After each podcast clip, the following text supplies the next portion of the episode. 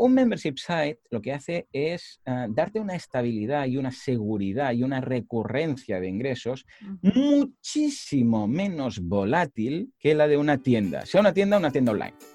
Hola, soy Laura Urzaiz y me encanta hablar de marketing, redes sociales, mindset y todo lo que hay detrás del fascinante mundo del emprendimiento. Me defino como una friki de los negocios, introvertida confesa y amante del buen café. Después de cuatro años de altibajos materializando mis ideas, me decidí a crear Yo Emprendedora, un espacio de inspiración, formación y liderazgo femenino para salir de nuestras cuevas, aprender de las mejores y ayudarnos y apoyarnos mutuamente. Piensa en este podcast como tu ratito semanal para desconectar del día a día y reconectar contigo misma, tu negocio y tu misión. Y si quieres más, entra en yoemprendedora.es. Ahí encontrarás toda la información para inscribirte en el club online, nuestros eventos bimensuales, las notas del podcast y mucho más. Sube el volumen que empezamos. Estás escuchando el episodio 104 del podcast Yo Emprendedora. Hace nueve meses lancé el Club Yo Emprendedora, un sueño que tenía desde que empecé este podcast, pero que por mil razones no me atreví a lanzar.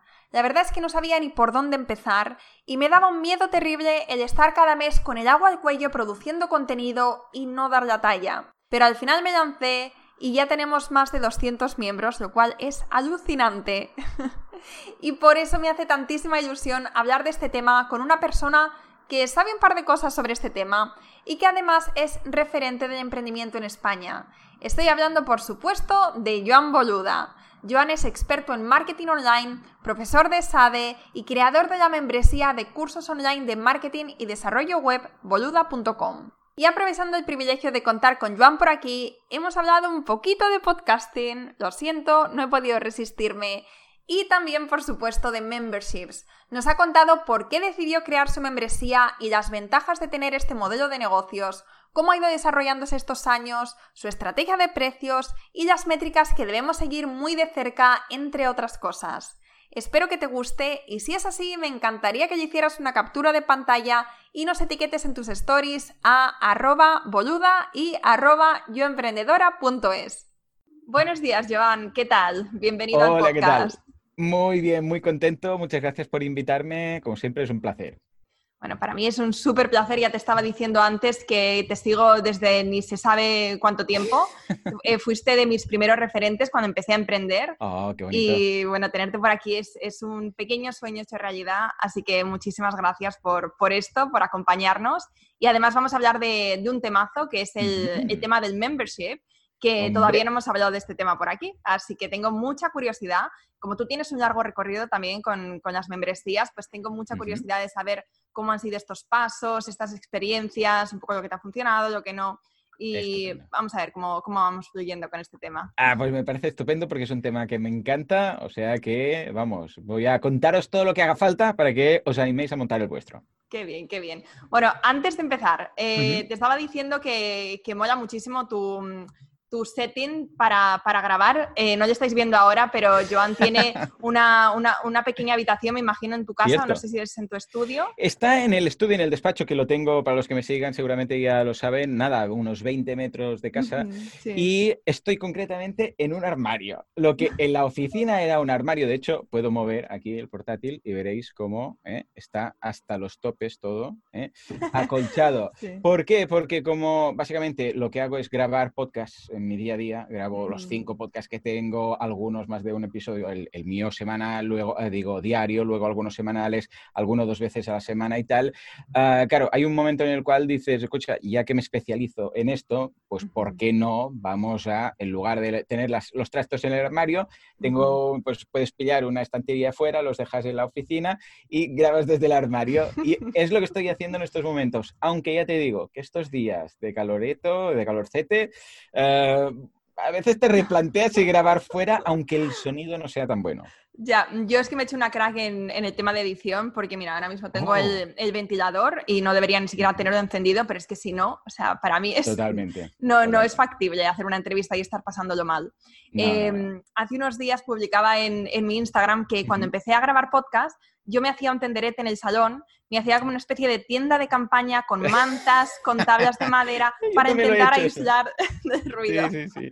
Y bueno, eh, vamos como cambiando, vamos eh, a mejor siempre. Yo eso lo hago cuando el, el, podcast fantasma, que le llamo, que es cuando voy a un hotel, y claro, no tienes ahí pues el, el equipo ni está... El otro día hablaba con Emilcar y me decía que es como una mm, cámara Faraday cerrado aquí. Y realmente mm, eh, lo que hago es cuando voy a algún hotel, voy con un micro normal y me coloco una colcha encima, rollo fantasma, ¿vale? Tapo todo y ahí parece mentira, pero como la clave en la grabación de un podcast es que no haya el rebote de sonido en las paredes, porque entonces parece que estés grabando, pues sé, en un baño, en una iglesia, que hay ahí reverb por todos lados. En el momento en el cual colocas una colcha, sudas mucho, ya os lo digo. Pero la gracia es que, ostras, queda muy bien porque eh, el sonido no, no regresa al micro. Normalmente rebota la pared, regresa al micro y se oye ese reverb. Y es una solución temporal, ¿eh? es un apaño low technology. Sí, sí, sí, sí, sí. Porque para los que no te estén viendo ahora, que no es, vale, nadie te está viendo, pero para que te puedan imaginar, eh, tú estás en una habitación, bueno, en un armario que está acolchado em, con estas paredes que son como de piquitos, Correcto, son unas espumas absorbentes de sonido y son como pequeñas pirámides, son de 20 por 20 o 30 por 30, es espuma, es decir, que cuando te llegan no ocupan casi nada, después poco a poco cuando las abres se va expandiendo y son como pequeños, no conos, sino pequeñas pirámides que cada, cada una de estas pues tiene unas, eh, creo que son de 15 por 15 estas. Y tú te puedes colocar unas cuantas en las paredes o, como he hecho yo, forrar las paredes de arriba a abajo, puerta incluida, para asegurarme que no hay, como el espacio de este armario es de uno y medio por uno y medio, a ver, no es un armario de madera, ¿eh? que la gente se ubique, es el una habitación que estaba destinada a ser un pequeño armario en mi oficina y es de metro y medio por metro y medio y yo grabo ahí dentro. Y en este caso, pues al ser pequeñito, he forrado todas las paredes con esta espuma, que es muy barata. En Amazon lo podéis encontrar en, cajas de, bueno, en bolsas de, de 10 ah, unidades cada una de estas. Con lo que no hace falta igual que lo hagáis como yo, pero si os dedicáis profesionalmente al podcasting, es algo que realmente amortizas mucho. Sí, sí, sí, sí. Y has comentado que grabas cinco podcasts diarios. Claro, ah, tengo cinco podcasts. Entonces, el mío de marketing online, que es de lunes a viernes, cada día de 20 minutos aproximadamente, ah, es de lunes a viernes. Eso ya son cinco. ¿De acuerdo? Ya veremos. empecemos a contar. Ya son los cinco de marketing online. Luego los martes, que sale el miércoles, grabo el de WordPress Radio, que es un podcast que hago con Joan Artes. Este es semanal y hablo del fantástico mundo de WordPress y lo que nos permite hacer a nivel de negocios y de montar pequeñas startups solamente con software gratuito. Luego los viernes grabo Así lo hacemos, que son dos episodios. Así lo hacemos es un mastermind informal, sin corbata, que le llamamos nosotros, que hago con Alex Martínez Vidal y hablamos de cómo llevamos adelante nuestras empresas. Es un poco el making of de la semana, para entendernos. Pero es que además este podcast tiene el premium, que es un podcast premium en formato membership site, que se apunta a la gente que quiere saber no solamente qué hemos hecho durante la semana, sino quieren ir un poco más allá y quieren aprender exactamente cómo hacemos cada cosa, no solamente el qué. Eh, con lo que ya vamos con ocho. Luego el sábado grabo Mecenas FM con Valentía Concia, también semanal. Es un podcast que hablamos de micromecenazgo, de crowdfunding, ¿eh? de la financiación colectiva, de cómo montar quizás pues, tu negocio, tu proyecto, tu idea a través de esta prevalidación de los mecenas. Y finalmente, el domingo, ya son diez los episodios semanales, grabo Veganismo. Es un podcast porque yo soy vegano, ahí lo cuelo por si acaso, alguien lo escucha y quiere informarse. Es un podcast que hago por amor este no tiene ningún tipo de, objetivo ni CTA ni nada a nivel económico, simplemente lo hago para hablar un poco, eh, lo grabo con Joseph de la Paz y lo hago para hablar un poco sobre veganismo porque he decidido tomar esta filosofía de vida y lo que hay detrás de, él, de una forma muy informal. ¿eh? Simplemente contamos cómo nos las apañamos. Con lo que 10 episodios, ojo, ¿eh? y los semanales son de una hora. Y los míos son de 20 minutos, con lo que, claro, realmente esta sala está más que amortizada. Y, Joan, ¿cómo lo haces? No sé si tú tienes el sistema de time batching donde los grabas previamente y lo tienes todo preparado o lo vas haciendo es muy buena pregunta. Sí, sí, mira, los semanales, eh, es decir, los cuatro que grabo con alguien cada semana, lo grabamos y se publica o el mismo día o el día siguiente, pero no hacemos batching ni nada. Si hay alguna semana que entiendo de batching como un pequeño buffer por si acaso una semana no se puede grabar, pues emite ese y así vas sobre seguro o grabar alguno de emergencia. Esto no lo hacemos. Eh, entonces, porque es muy difícil cuadrar horarios, ¿vale? Porque son dos personas, entonces cuando no le va uno, no le va bien al otro. Y ya tenemos un time blocking, que eso sí que hacemos mucho, time blocking todos, y a la que no se puede ese día, que era el que teníamos eh, pensado al ser semanal, ya salta a la siguiente semana. Si fuera algo mensual, sí que puedes hacer un hueco, pero de una semana para otra, normalmente ya lo tienes todo lleno. Con lo que, en el caso que haya cualquier percance, esa semana no saldría. Y esto ocurre cuatro o cinco veces al año. Es lo habitual, ¿eh? porque cuando hacemos el repaso del año, a finales de diciembre, siempre decimos, a ver cuántos hemos lanzado este año. Siempre hay unos 50, más o menos, 48, 50 y pico, que son las semanas del año. ¿vale? En cuanto al mío, esto es distinto. ¿Por qué? Porque mira, justamente hoy, antes de grabar, he estado grabando episodios de agosto. ¿Por qué? Porque en julio, aparte del episodio de julio que toca grabar, grabo uno de agosto, cada día. De forma que mi idea, esto es la teoría, luego a ver lo que pasa, mi idea es que a finales de julio yo tenga ya todo el mes de agosto que si no es todo el mes de agosto, da igual, serán dos semanas, serán tres semanas, ¿vale? Pero el máximo de episodios de agosto, porque así cuando llega el mes de agosto puedo desconectar un poquito, ¿vale? A ver, cuando tenemos nuestro propio negocio no desconectamos nunca, pero al menos decir, mira, voy a descansar la voz, no voy a grabar, no voy a pasar por el estudio, si me quiero ir, yo qué sé, pues a un camping, bueno, estos días es un poco, depende de dónde quieras ir, vas a poder o no, pero el hecho de desconectar y no, no tener que pensar en, oye, tengo que ir al estudio, el micro para aquí y para allá, ¿vale? Claro. Dicho esto, y fuera del periodo vacacional, habitualmente eh, tengo más o menos el buffer de una semana como mucho, aproximadamente. Lo que pasa es decir que yo cuando grabo el lunes, llega el lunes a primera hora de la mañana y digo, voy a grabar. Eh, ese lunes, evidentemente, no lo tengo grabado, no lo tengo, no lo voy a hacer al momento, ya lo tengo grabado, ¿no? Porque cualquier mm, problema que pudiera tener para la grabación interna o lo que sea, un podcast que sale a las 7 y 7 de la mañana, pues no saldría, ¿no? Con lo que suelo tener pues 3, 4, 5 episodios. ¿Por qué? Porque mm, en función del feedback que recibo de cada episodio voy montando los episodios siguientes. Si hablo de algo que interesa mucho, pues y digo, por ejemplo, el lunes, ¿no? Hay una de las preguntas de la audiencia, que los lunes hay preguntas de audiencia, que hablo de un tema que, ostras, pues veo que durante ese día y el martes la gente me dice, Juan, esto me ha gustado mucho, mm, haz un monográfico. Bueno, los monográficos son los viernes. Pues sería ideal que si yo el lunes o el martes o el miércoles hablo de un, de un tema que da para un monográfico y recibo ese feedback de la audiencia, que es al momento, es durante las siguientes 24 horas, yo poder hacerlo el siguiente viernes o como muy tarde el otro, ¿no? Y por eso intento no hacer un buffer extremo. Pero sí, evidentemente, mm, una semana está bien. Una semana puede llegar a estar bien, o cuatro días, con un fin de semana de por medio para tú organizarte. Pero en cuanto a si los grabo del tirón o los grabo cada día o cómo va, esto va a temporadas. ¿eh? Hay temporadas que me daba por grabar todos el lunes.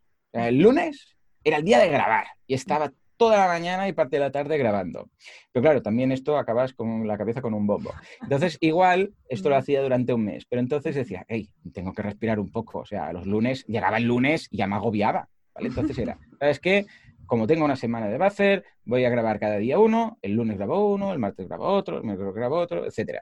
Y así lo tenemos. Pero claro, había días que estabas muy álgido. Y dices, ostras, hoy estoy perfecto, ¿no? Voy a grabar otro. Entonces, igual el lunes, ahora actualmente lo que hago es que el lunes grabo dos, depende del día tres, si tengo una entrevista o no tengo entrevista, si tengo más o menos consultorías. Y me lo tomo como, esta mañana voy a estar grabando podcast. Y donde llegue, llego. ¿vale? No me agobio. Yo tengo este horario, tengo mi time blocking. Si he hecho dos, he hecho dos. Si he hecho tres, he hecho tres. ¿vale? Y el día siguiente, el miércoles, el miércoles, me acabo de inventar un, día de la semana, el, eh, el martes, o como mucho el miércoles, voy acabando. Y habitualmente por ejemplo, hoy esto lo estamos grabando un miércoles, ahora ya tengo los podcasts de la semana, ¿vale? Y si durante el resto de días pues estoy inspirado o tengo más tiempo, lo que sea, puedo grabar alguno, grabo. Pero habitualmente es cada semana grabar del mío los cinco que tocan. Y si hay algún extra, lo grabo y si no, no. Y en cuanto al procedimiento, hay días que me da por grabar sin editar, o sea, grabo siguiente, grabo, siguiente, grabo, siguiente, y los tengo todos ahí, y ya sé que están ahí los MP3, para entendernos, o bueno, yo grabo con Audacity, los Audacity Project, los tengo ahí para editar, porque digo, mira, ¿sabes qué? Hoy tengo la voz bien, estoy locuaz y parece que esto tira, como tengo las escaletas preparadas, porque los preparo durante el fin de, voy grabando, tira, tira, tira. Y hay días que no, hay días que dices, hoy no estoy muy tal, ¿sabes qué? Grabo, edito, grabo, edito. O sea, grabo, edito, exporto, preparo el post, o sea, todo lo extra.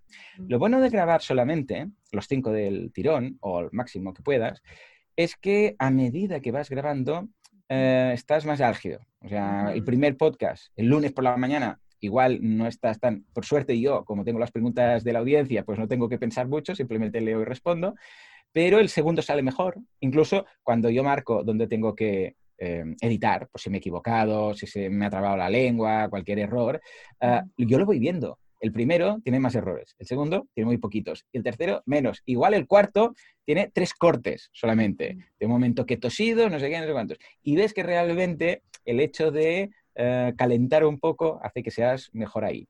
Y lo bueno de tenerlos ya editados es que la parte de edición la puedo hacer en casa. O sea, no hace falta que esté aquí en el despacho. Claro.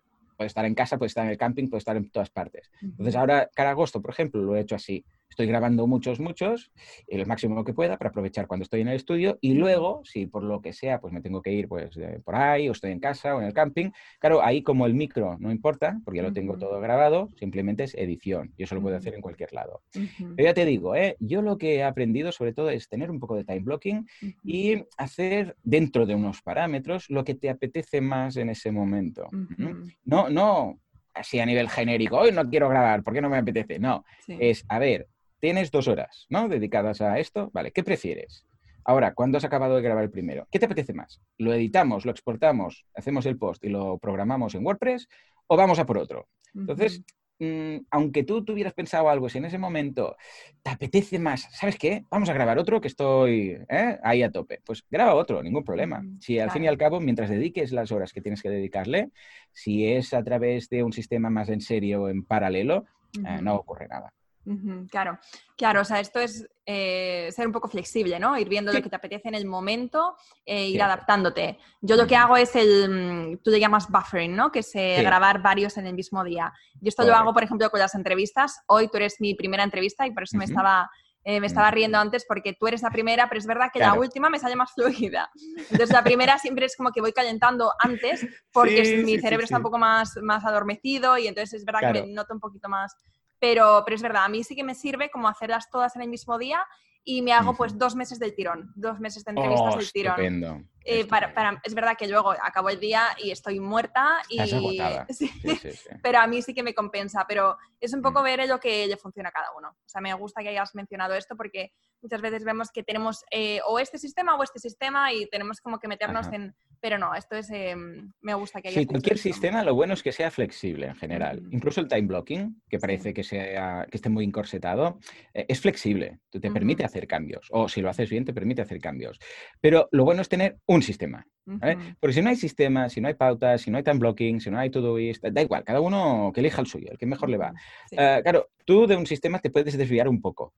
Pero lo ves, te das cuenta y vas regresando. Pero si no hay sistema alguno, imagínate la desviación, ¿cuál puede ser? Puede ser una locura. Si tú tienes una pauta, ves que te alejas y vas regresando. Pero si no hay pauta, al final, es que son días de esos que dices, es que no sé, no sé qué he hecho. He hecho muchas cosas, pero no sé ni qué he hecho, ni lo tenía pensado, ni lo tenía programado. Lo mejor de las pautas es que sean flexibles para modificarlas un poco, pero al menos tener una base, algo, un camino. ¿eh? Claro, la gente a veces agobia con, con, los time blockings o las organizaciones y lo deja de hacer. Y el problema no es que te agobies o no te agobies. El problema no es o lo sigo rajatabla o no hago nada. No, hay un punto medio, no tengo esto, que, oh, pero entonces, ¿qué gracia tiene tener un sistema si lo vas cambiando? No, pues precisamente que hay un sistema detrás, ¿no? Y que hay una, un poco una pauta. Como, sé, pues eh, cuando estás en una montaña dices, mira, esa es la cima, ¿no? Pues tenemos que ir para allá. Oh, pero igual me tengo que desviar más para aquí y para allá. Bueno, pero tienes algo de base, ¿no? Pues esto es lo mismo. Subir una montaña sin ver la cima, pues sería más difícil. Con lo que, que no nos agobiemos con el sistema, simplemente que lo tengamos como una base que no hace falta cumplir al milímetro. Exacto. Bueno, pues vamos a desviarnos ahora también nosotros y vamos a, empezar a hablar de, nuestro tema de hoy, que es el membership. Em, cuéntanos un poquito cómo llegaste tú a la idea o cómo eh, ¿cómo empezaste eh, con este modelo de negocio y cuáles fueron tus primeros pasos? Curiosamente, a pesar que yo siempre digo que tenemos que hacer estudios de mercado y pensar ideas de negocio y tal, esta surgió de una forma muy orgánica. Yo cuando empecé con el tema de las páginas web, empecé eh, simplemente porque me gustaba, era un, algo que yo, yo estudié administración de empresas, lo que pasa es que en las asignaturas del, grado, bueno, entonces era una licenciatura, ah, había algunas de informática, yo elegí todas las de informática, páginas web que estaba empezando, ¿no? Con lo que me gustaba mucho. Y el caso es que gané un premio con un equipo de, amigos en la universidad, nos dieron un premio con Microsoft y tal y cual, y los profesores empezaron a pasarme clientes, pero sin querer, o sea, porque los profesores de mi universidad también, aparte de ser profesores, tienen empresas y tal, y entonces, mm, como era el momento de las páginas web, me empezaron a pasar clientes. Ah, cuando la gente ya se sabía hacer webs ellos mismos, con herramientas como WordPress y tal, esto viró un poco hacia el mundo del marketing, ¿vale? Del marketing online, de servicios, de SEO y tal y cual.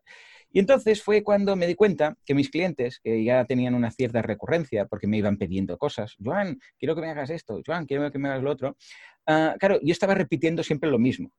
Cuando contestaba el mail, decía, mira, pues tienes que ir, lo típico de cómo era para subir un vídeo en la página web y tal, y yo cada vez tenía que escribir, pues mira, vas al apartado de no sé qué, le das a este botón, arrastras aquí, seleccionas el vídeo, le dices qué tal. Bueno, se lo contaba todo. Claro, cuando haces muchas veces lo mismo de forma mecánica, es cuando tu cerebro dice, a ver, hijo mío, ¿no habría algún sistema para esto automatizarlo un poco, ¿vale? Y entonces fue cuando empecé a usar herramientas estilo Text Expander, que lo que te permiten es copiar y pegar un texto varias veces. ¿eh? Entonces, en lugar de cada vez escribir tal, pues tú escribes un acrónimo que podría ser, por ejemplo, vídeo, ¿eh? punto y coma, vídeo, por ejemplo. Y eso se despliega en tres, cuatro párrafos que explican, tienes que ir a este botón, hacer lo siguiente, hacer lo otro, ¿vale? Y esto me funcionaba al principio.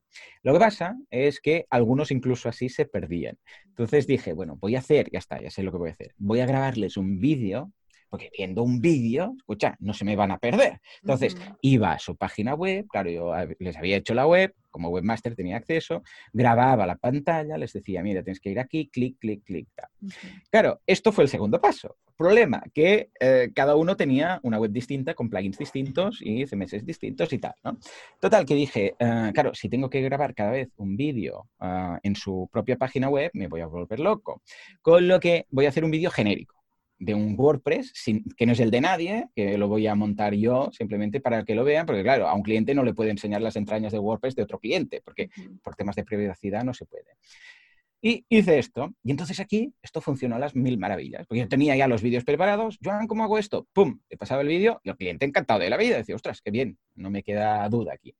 Y entonces, ahí sí, que fue cuando pensé, tuve el chip ese, el aha moment, que fue, eh, a ver, si a mis clientes que tienen una página web, que les he desarrollado yo con WordPress y tal, eh, tienen esta necesidad, les hace falta saber cómo hacer las cosas, a ver si aparte de mi, mi, mi universo de clientes, mi cartera de clientes de conocidos, fuera de ella también hay otros clientes, hay otras personas que también puedan tener esa necesidad.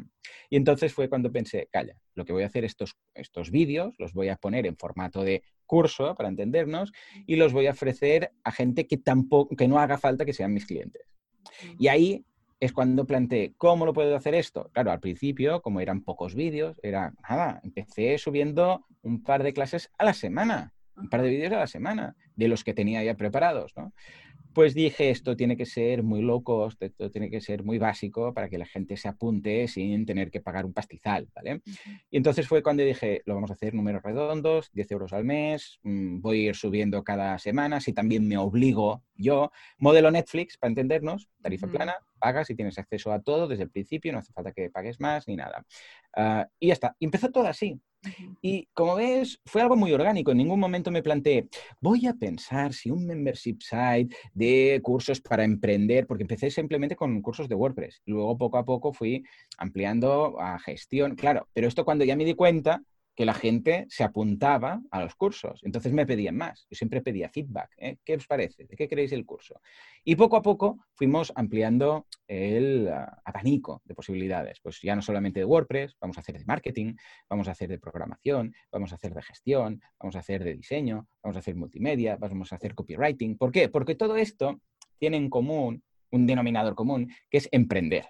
Cuando alguien emprende, tiene todas estas dudas quiere saber cómo van los afiliados, pero también quiere saber cómo montar un e-commerce y quiere saber cómo debe plantear los textos del e-commerce y debe saber cómo montar una newsletter. Claro, todo esto son cosas que el hombre orquestra, que es el emprendedor solitario, ¿eh? cual llanero solitario, necesita en un momento u otro. Y a partir de aquí, todo fue rodado poco a poco y a través del podcast también lo di a conocer y ahora ya tengo un sistema incluso de votaciones de futuros cursos que los ah, propios que forman parte, los propios suscriptores que forman parte del membership, propone los cursos que van a salir. Entonces, los más votados son los que salen.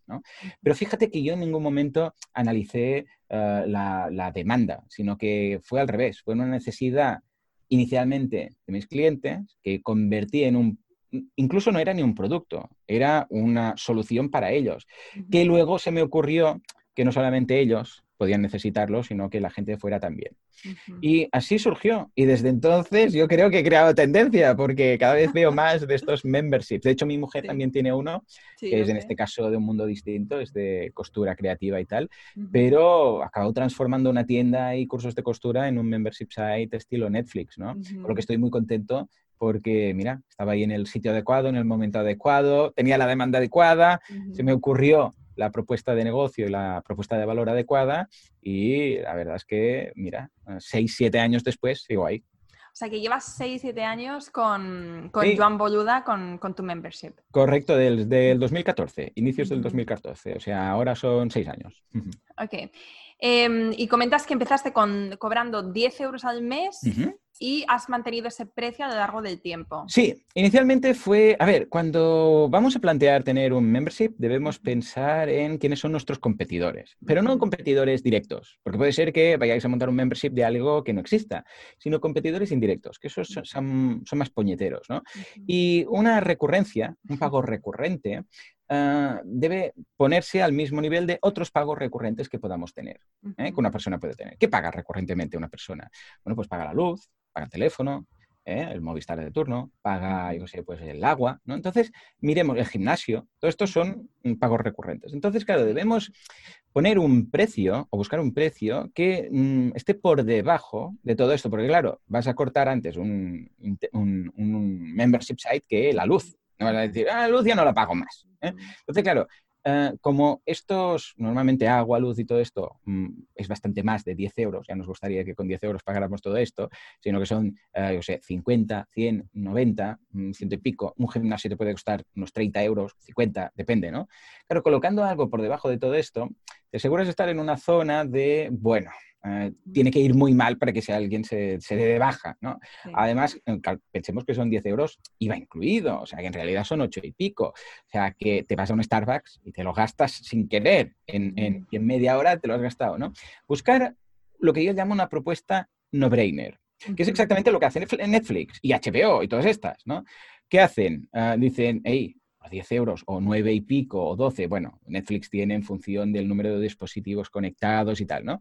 Pero yo que soy más simple en este sentido, hey, tienes acceso a todo esto. O sea, ya hay más de 4.000 vídeos en boluda.com, ya hay más de 400 cursos. Estamos hablando de 10 euros. Claro, cuando tú creas este no-brainer, eh, una no-brainer decision, que llaman los americanos, que es una decisión que cuando se llama no brainer decision, quiere decir que ni siquiera lo tienes que pensar. O sea, no hace falta ni, tener cerebro. Es decir, es que se ve tan claro. Incluso te puedes permitir el lujo de probarlo, decir, ¿sabes qué? Por 10 euros, me apunto un mes, a ver si me gusta. Es como un Netflix de turno. Mira, ¿sabes qué? Bueno, Netflix va más allá y regala el primer mes, ¿no? Ah, pero la idea viene a ser, mira, ¿sabes qué? Me apunto, me hago, aunque sea un curso, si da igual, si un curso que me habrá costado 10 euros, si solo hago uno y luego me doy de baja, bueno, pues escucha, solamente que sea un curso ya me sale a cuenta, pero que cualquier curso en cualquier plataforma te va a costar mucho más, ¿vale?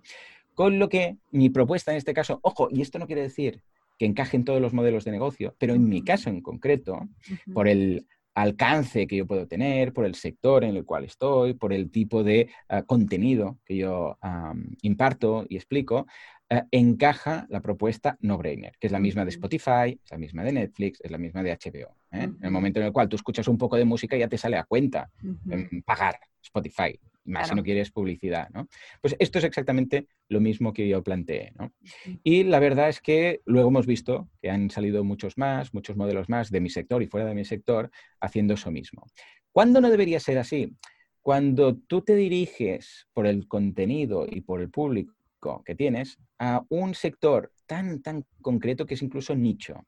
Cuando estás en un nicho muy, muy específico, eh, es posible que no te salgan los números si tienes una propuesta no brainer. Imagínate un Netflix, pero tan concreto que tiene tan poca gente que no llega, si lo pones a ese precio, no llegas a monetizar, no llegas a sacar un sueldo. Si es algo, yo qué sé, pues curso de inglés para médicos cirujanos, ¿vale? Que necesitan, que están en un país y se van a, yo sé, a Estados Unidos o se van a Reino Unido y tal, ¿no? Pero cuando es muy nicho, ¿Qué va a pasar? Que, igual dices, si lo pongo a 10 euros, es que se me van a apuntar con mucho, que sé, 10 o 15 personas mm. y esto no sale a cuenta. ¿Vale? En ese caso sí que es cuando puedes pensar, escucha, em, vamos a hacer los números al revés. ¿Cuánto, ¿Cuánto necesito? ¿Unos 1.000 euros? ¿1.500 euros al mes? ¿2.000 euros? Más o menos, facturarlo, menos impuestos y tal. Vale. Calculemos cuánta audiencia puedo llegar a tener, cuánta gente se puede llegar a suscribir. Calculemos una tasa de conversión de un 1%, ¿eh? o del medio por ciento, uno y medio. ¿Cuántos deberían salir para que esto surja? Pues mira, debería tener 20 personas. Entonces haces números y divides. Y dices, mira, este membership site debe ser para que salgan los números de 25 o de 33 o lo que sea. O de 1000. Porque, por ejemplo, Paco Lodeiro, que es nuestro, ah, podríamos llamar consejero de inversión en bolsa a largo plazo, que lo, he invitado en algún caso, tiene un membership site y son mil y pico euros al año pero es un membership site de inversión en bolsa. Claro, fíjate que eso es muy nicho. O sea, es gente que tiene cientos de miles de euros para poder invertir en bolsa, que además de tener el dinero, quiere invertirlos en bolsa y además a largo plazo. Claro, eso es tan concreto que o bien sube el precio o a 10 euros al mes, mm, o sea, no le van a salir las horas. ¿Vale? Claro. Con lo que debemos pensar muy bien el tema del precio. Claro, claro, esto es muy interesante lo que estás mencionando y bueno, yo que mm, eh, el caso de Paco Lobeiro, has dicho que se llama, eh, claro, también eh, el precio te sirve como criba, ¿no? Para, filtrar a la gente que, que, que no es tu cliente potencial, ¿no? Porque si te pagan 10 euros, pues al final no, no, va a ser la gente que invierta contigo. Totalmente. Y del valor que tú les das también. Porque en este caso, Paco, a través de los consejos, igual a una persona le puede estar generando, no sé, 30, 40, 50 mil euros anuales gracias a las inversiones que va a hacer a través de lo que puede aprender. Claro. Y claro, pagar mil al año para conseguir 30.000 más, pues claro, entonces esto le encaja a todo el mundo. Si tu membership site es un membership site yo sé, de ocio, por ejemplo, mi mujer, Lulu Ferris, que tiene la Academia de Costura, si cargara eso diría, hombre, no salen los números porque esto es ocio, de aquí yo no saco dinero. Que hay algunas chicas que se apuntan a su membership para crear sus productos de costura y venderlos, sí, pero principalmente es por ocio, ¿no? Es porque tengo, pues mira, este hobby que es coser y a través de esto con Laura, mi Laura en este caso, pues voy a aprender, ¿no? Con lo que debemos ser también muy cautos en esto, es qué valor le estoy ofreciendo, aparte de la cantidad. Claro, vale. Tengo dos preguntas más que me parecen cruciales y, ya no te quiero robar más tiempo. me estoy pasando muy bien, ¿no? Eh, mi primera pregunta es, ¿qué, ¿qué, valor o qué ventajas tú dirías que ofrece un membership site? ¡Oh! Madre mía, ¿cuánto tiempo, ¿cuánto tiempo tenemos? La segunda son las métricas, así que yo digo para qué. A ver, yo lo que te diría es, em, para un membership, ah, a ver, lo más importante, sin duda alguna, sí, porque hay tantas, ¿no? De, qué es lo, que, lo bueno que te da un membership, pero una de las que primero me viene en mente, para ser sincero, es ah, estabilidad. Es decir, tú si tienes una tienda, el día uno abres la persiana de la tienda y dices, bueno, a ver quién pasa por aquí. A ver si me hacen, yo sé, obras aquí en la calle y pasa menos gente. A ver si llueve más días que menos días. A ver si hay un puente y la gente se va de viaje o hay una Semana Santa de por medio. A ver qué va a ocurrir. A ver si va a venir un coronavirus y la gente no va a salir de casa. Claro, todo esto no lo sabes. ¿eh? Tú empiezas y dices, bueno, pues no sé si este mes ingresaré más, ingresaré menos, ¿vale? Pero lo que sí que sabes son los gastos. Tú sabes que vas a tener que pagar la luz, el teléfono, bueno, internet, el agua, todo esto llega seguro, ¿no? Ah, si tienes sueldos que pagar también. Bueno, un membership site lo que hace es ah, darte una estabilidad y una seguridad y una recurrencia de ingresos muchísimo menos volátil que la de una tienda. Sea una tienda una tienda online, ¿eh? también podría ser una tienda online, ningún problema. Que una tienda online en principio pues no tiene todos esos problemas que puede tener una tienda a pie de calle a nivel de pues el clima, si llueve, si no llueve, si estamos confinados o no. De hecho, las tiendas online venden más cuando llueve y cuando hay confinamiento, ¿eh? porque la gente está más en casa, se conecta más online y cuanta más gente conectada, más conversiones hay, ¿vale? Pero ¿qué ocurre? Que estamos a merced de lo que va a ocurrir durante ese tiempo. ¿eh? Si, por ejemplo, pues estamos en vacaciones, la gente se va y no tiene internet en esos momentos, o la gente, pues yo que sé, pillas una Semana Santa. Bueno, todo esto se suaviza con un membership site. ¿Por qué? Porque, claro, tú tienes unos ingresos recurrentes. Cuando alguien se apunta, paga 5, 10, 15, 20 euros al mes, lo que sea, esos recurrentes cada mes ya puedes contar con ello. Y contar entre comillas, porque es cierto que la gente se puede dar de baja, por supuesto. Pero también habrá gente que se dé de alta. Pero en todo caso, no tiene nada que ver con una compra en un e-commerce. Incluso de productos recurrentes, como podrías decir, es que yo vendo productos que son, yo sé, pañales, que, eso, que es comida para perro, todo esto es recurrente. La gente lo debería comprar cada mes. Ya, pero ¿quién dice que te lo va a seguir comprando a ti? Igual un día va al súper por otra cosa, lo ve y, ay, mira, pues ya que estoy aquí lo pillo y tal, ¿no? En cambio, en un membership, eh, fijémonos, ¿eh? la diferencia, si tú vas y compras cada vez, la acción que tienes que hacer es activa. Tienes que ir para que la persona que ha montado el negocio cobre. Tienes que ir y comprar, tienes que repetir la acción. En cambio, en un membership site no. En un membership site es una acción pasiva, es decir, mm. sin tú hacer nada, sin el cliente hacer nada, el, que ha montado el negocio sigue cobrando. De hecho, la acción activa que debería haber debería ser única y exclusivamente para la cancelación. Con lo que ha cambiado el tema. Ya no tiene que haber una acción activa cada mes o cada X tiempo periódicamente para que la persona ingrese, sino que la acción es pasiva. Si se apunta y no hace nada, tú sigues cobrando. Y esto es lo que suaviza esta, esta, curva. Entonces, sí que es importante, evidentemente, ir creciendo poco a poco, que no vaya decreciendo, pero incluso si va decreciendo, estás a tiempo de ah, cambiar, de reconducir, de virar. ¿Vale? cambio, una tienda sí puede caer en picado en una Semana Santa las, ventas, por ejemplo, en un puente. ¿no? cambio, en el membership, pues todo esto queda suavizado y además deberíamos ir buscando un cierto crecimiento vegetativo, para así decirlo, en la mm, facturación, de forma que siempre que se pueda, que haya más altas que bajas, para entendernos. ¿no? Y esto es lo principal, lo más, lo más importante si tuviera que elegir. ¿no? Evidentemente, no es todo lo que reluce, porque todo lo que es ah, ingresos recurrentes y todo lo que es tranquilidad en este sentido eh, requiere trabajo. Es decir, no vale montar algo y pensar que, bueno, yo ya creé los cursos, o ya creé el contenido, o ya creé lo que sea, y ahora esto va solo. No, vamos a estar ahí añadiendo valor en forma de contenido, de producto, de lo que sea, pero tenemos que estar cada mes añadiendo algo, porque si no la gente no va a pagar indefinidamente para lo mismo. Es como si Netflix ahora dijera, ¿sabéis qué? Ya no añadimos más pelis, porque hay muchas hay muchas mm. pelis aquí, escucha, no os las acabáis, ¿vale? Claro, la gente se desapuntaría porque diría, bueno, hijos míos, que nosotros queremos pelis nuevas, ¿no? Bueno, pues es lo mismo. Con lo que no mezclemos ingresos recurrentes con ingresos pasivos. Los ingresos mm. pasivos a mí nunca me han funcionado, ¿vale? O sea, eso de crear algo, ingresos pasivos y la foto de aquí las seis tomándose un, un martini, eso a mí no me ha funcionado nunca. Yo debo ser tonto, lo he probado, digo, bueno, vamos a probar esto, unos afiliados, algo que vaya en piloto automático. A mí no me va nunca, ¿vale? Entonces, yo he descubierto que cuantas más horas trabajo, más ingreso. o sea, si alguien es capaz, porque no, yo sé de alguien que tal, eh, felicidades, pero os digo algo, por sentido común, si esto funcionara, escucha, pues nadie trabajaría. Si esto fuera una fórmula que tú digas, mira, yo monto esto, y si montas esto así, así, así, va todo en piloto automático y te puedes desconectar del mundo y seguirás ingresando, digo yo que o somos todos tontos o aquí falla algo, ¿no? Porque todo el mundo haría lo mismo. A mí me dicen, Joan, mira, lo que estás ingresando lo puedes conseguir igual, pero sin trabajar, haciendo todo esto, escucha, yo me, retiro, me voy a la montaña y me dedico, yo qué sé, pues a, viajar por el mundo, ¿vale? Vale, pues esto que lo tengamos en consideración, ¿vale? Con lo que es recurrencia, es seguridad, pero cambio es bastante trabajo. Exacto, totalmente de acuerdo contigo. Mm. Y en cuanto a las métricas, esta es la mm. última pregunta.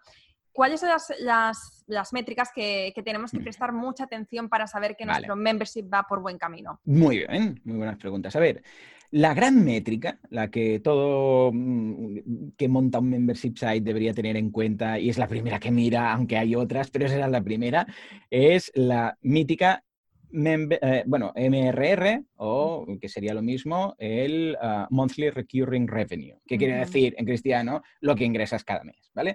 Ah, en lugar de facturación se utiliza Monthly Recurring Revenue porque ahí consideran también las eh, bajas que habrá, las disputas que hayas podido tener, algún reembolso que hayas tenido que hacer, eh, todo esto. Entonces, de la facturación se calcula y se dice, mira, actualmente, y esto a las plataformas como Stripe, por ejemplo, o hay otras plataformas. Yo recomiendo mucho una gratuita que se llama Profit Well, ¿de acuerdo? Profit de beneficio, well, como de bien, profitwell.com.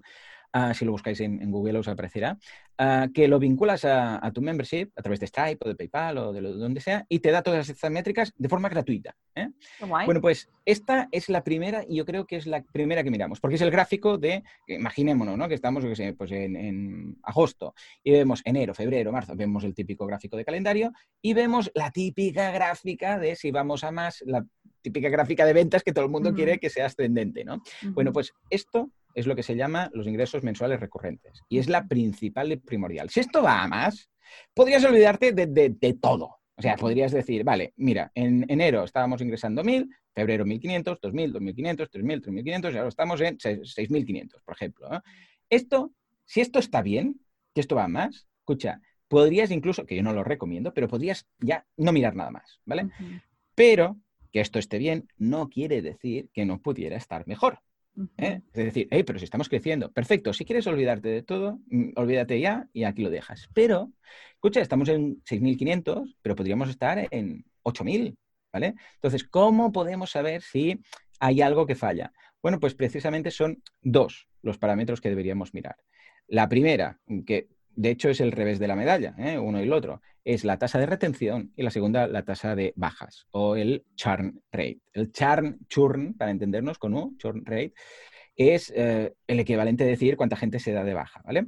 Y esto es un porcentaje en ambos casos y va ligado el uno con el otro. Si quieres ser más positivo, mírate eh, la tasa de retención y si estás pues que te atreves, pues mírate el, churn rate o la, la tasa de baja, ¿vale?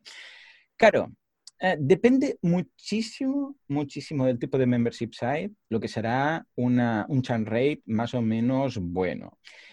A nivel global, ¿vale? Porque esto, responder cuál es la tasa de baja o de retención correcta es como contestar a la pregunta, ¿cuánto cuesta un coche? Bueno, claro, yo lo preguntaba mucho, ¿no? A mi padre de pequeño, ¿cuánto cuesta un coche? Bueno, me decía, yo es que me haces unas preguntas, depende, puede costar desde 500, bueno, entonces eran, no eran euros, eran pesetas, pero lo equivalente es desde 500 euros hasta 500.000. Claro, es que si te compras un Ferrari o te compras uno de segunda mano o te compras un utilitario tal, ¿no? Claro, depende mucho, ¿vale? Pero, para no dejar sin respuesta la pregunta, lo que en el sector, ¿de acuerdo? Es como, es que me atrevo a decirlo, pero con pinzas, ¿vale? En el sector del mundo de los membership sites más vais a encontrar en la literatura es la frontera psicológica del 5%. ¿Vale? Esto es lo que vais a encontrar en la gran mayoría de artículos y tal, ¿vale? Es decir, un 5% de baja, de churn rate.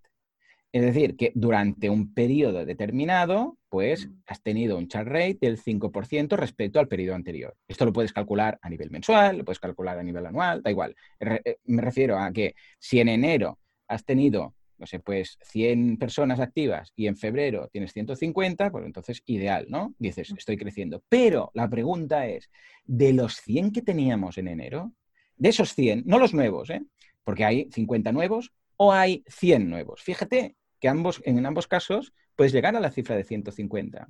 Si tú tenías 100 y has pasado a 150, puede ser desde que se hayan conservado los 100 y hayas aumentado 50, a que hayas perdido los 100, todos los que estaban en enero, y se hayan apuntado 150, que serían dos extremos, a un punto intermedio, que de los 100 hay 95 y se han apuntado 55, por ejemplo. Esto sería una tasa de churn rate del 5%, porque has perdido un 5%, a que sean 750 y 750 y pico, ¿vale? Es decir, que debemos pensar que un 5% es, es bastante alto. Porque a lo largo del año has perdido un 20% de gente de los que se te habían apuntado, ¿vale? Con lo que, perdón, la mitad de la gente de los que se te había apuntado. Entonces, claro, porque tienes que acumular, es decir, ostras, un 5% de enero, de febrero, de marzo, de abril, porque esto habitualmente se mide ah, mensualmente. Claro, llega diciembre y dices, he crecido, ya, pero si ese 5% en lugar de un 5 hubiera sido un 3, ahora en lugar de estar ingresando 6.500 estarías ingresando 8.000 y pico. Con lo que, porque puedes decir, escucha, pero ¿de qué me sirve, Joan, mirar el chat para fustigarme? Porque tampoco puede hacer nada. No, error, sí que puedes hacer algo. El chart no está solamente para mirarlo y ponerte contento o triste, como pasa con Analytics en general. Lo que debes hacer es mirar el chart y preguntarte por qué. O mirar la tasa de retención y preguntarte por qué. ¿Por qué tengo tan buena retención?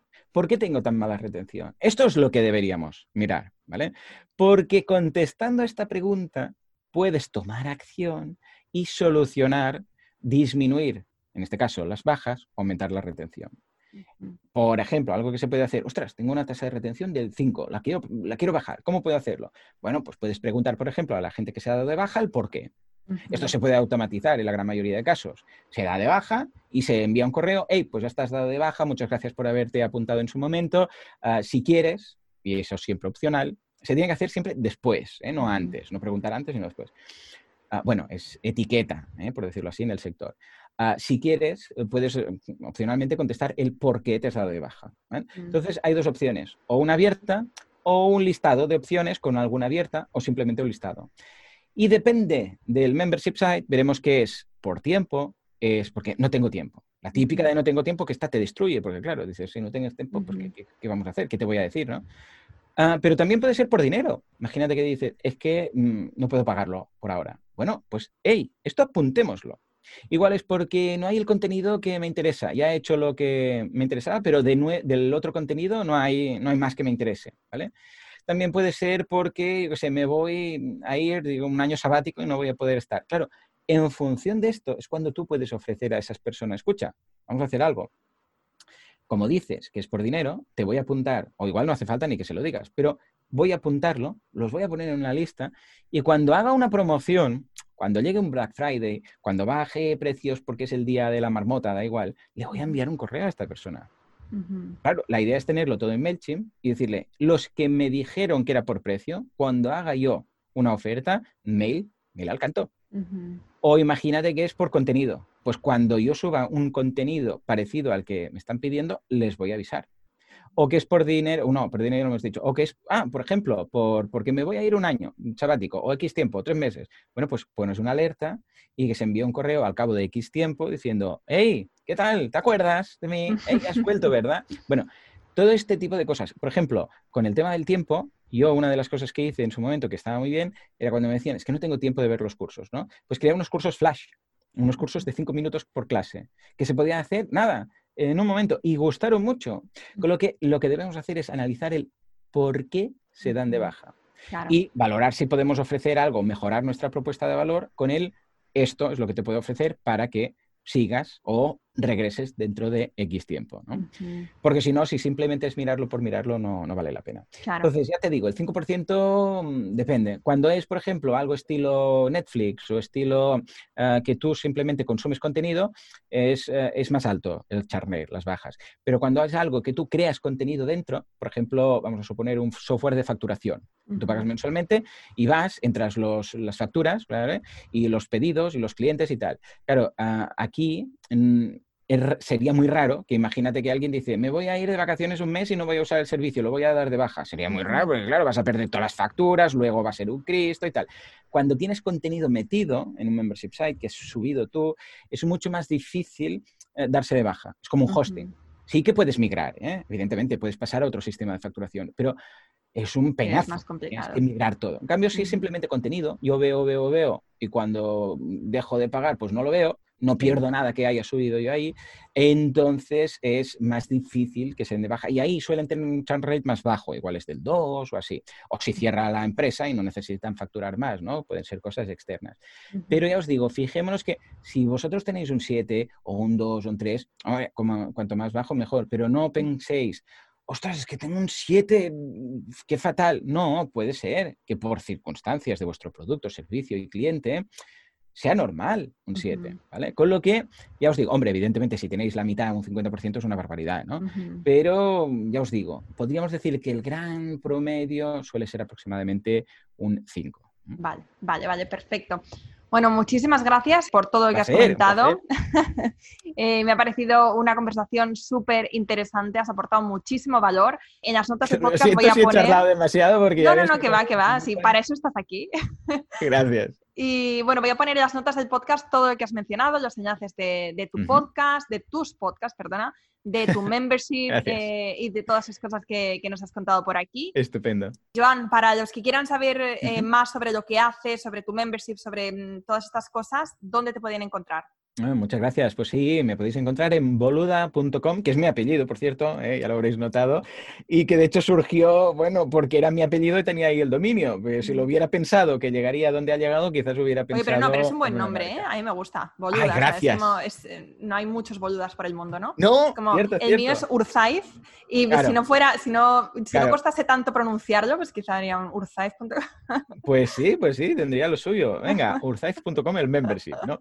Pues nada, me podéis encontrar ahí, boluda.com, ya sabéis que es todo lo que necesitáis a nivel de, formación para montar vuestro negocio. Y ahí ya tenéis enlaces a redes, me encontráis. Ah, para los curiosos, en Instagram cuento cosas, mm, el making of de mi vida. ¿eh? Ahí lo digo porque en las redes, tanto en YouTube como en Twitter, bueno, en todas partes, lo que cuento ahí eh, son cosas relacionadas con mm, cómo emprender, hablo de los cursos y tal. Pero en Instagram es una excepción. Si hay alguien curioso, pues ven mi día a día ¿eh? y ven cómo lidio, la parte más personal de emprender. Ahí no hablo de un curso en concreto, sino hablo, ahora por ejemplo estoy hablando de lo que me estoy montando en el despacho, a veces hablo de cómo conciliar la, familia con, ¿eh? en este caso con el negocio, a veces salen mis hijos, mi mujer por ahí, para los más curiosos. Pero si no, en boluda.com lo encontráis todo. Genial. Bueno, pues Joan, muchísimas gracias por esta hora de, conversación tan interesante. Un placer. Y nos vemos. Seguimos Estupendo. Muchas gracias por invitarme y todos y todas a emprender. Chao.